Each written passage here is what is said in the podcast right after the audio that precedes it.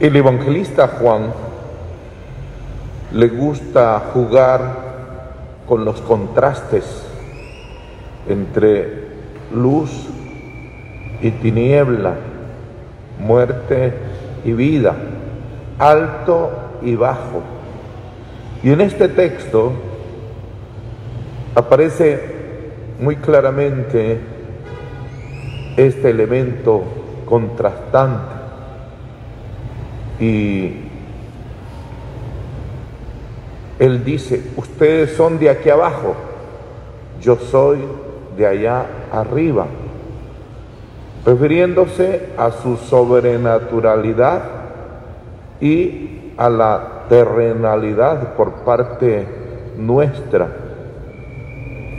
Sin embargo, no son elementos que se puedan que no se puedan conciliar. Él ha venido a conciliar esa altura sobrenatural de Dios con la terrenalidad nuestra ligada al mal, ligada al pecado.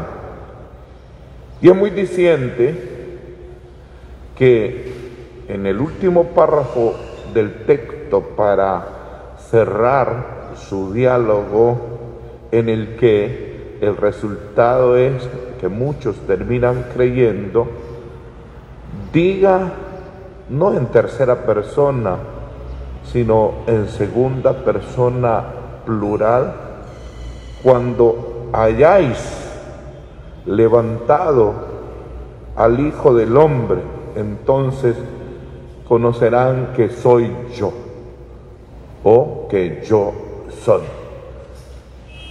Es una invitación a poner en primer plano a Jesucristo, al Señor.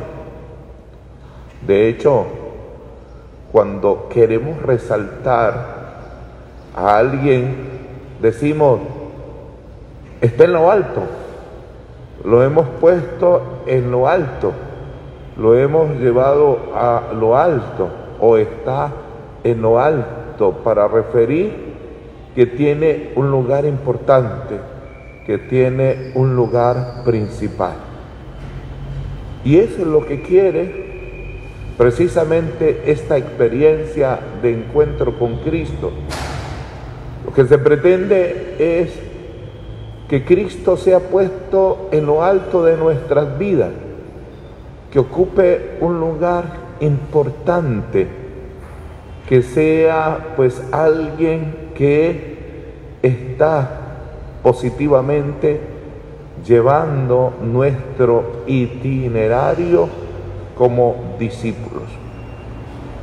Aquel texto del Antiguo Testamento, ese del libro de los números, que acabamos de escuchar y que ya hemos leído cualquier día de estos, eh, de cuaresma, solo puede entenderse en ese sentido que Moisés, por indicación de Yahvé, quería hacer ver al pueblo eh, que estaban muy aferrados al pasado, añorando esa esclavitud de Egipto y que por eso mismo pues estaban ahora siendo víctimas de la serpiente y la estatua de bronce construida para que ellos queden sanados es puesta en lo alto, con el fin de que ellos miren al cielo, miren hacia arriba.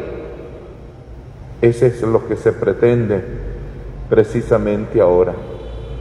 Que Cristo deje de ser alguien de relleno, ¿no? Que Cristo esté en lo alto.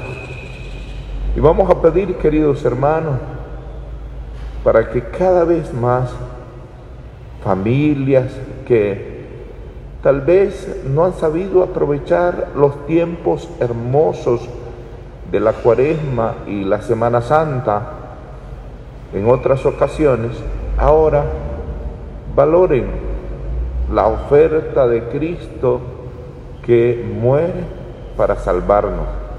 Y lo pongan en alto, que no sea allí el Cristo secundario, el Cristo de simple tradición, sino que ocupe un lugar importante y en estos días de la Semana Santa, pues le den su tiempo, lo reciban, acompañen ese proceso de pasión, muerte, para que puedan igualmente resucitar con Él. Amén.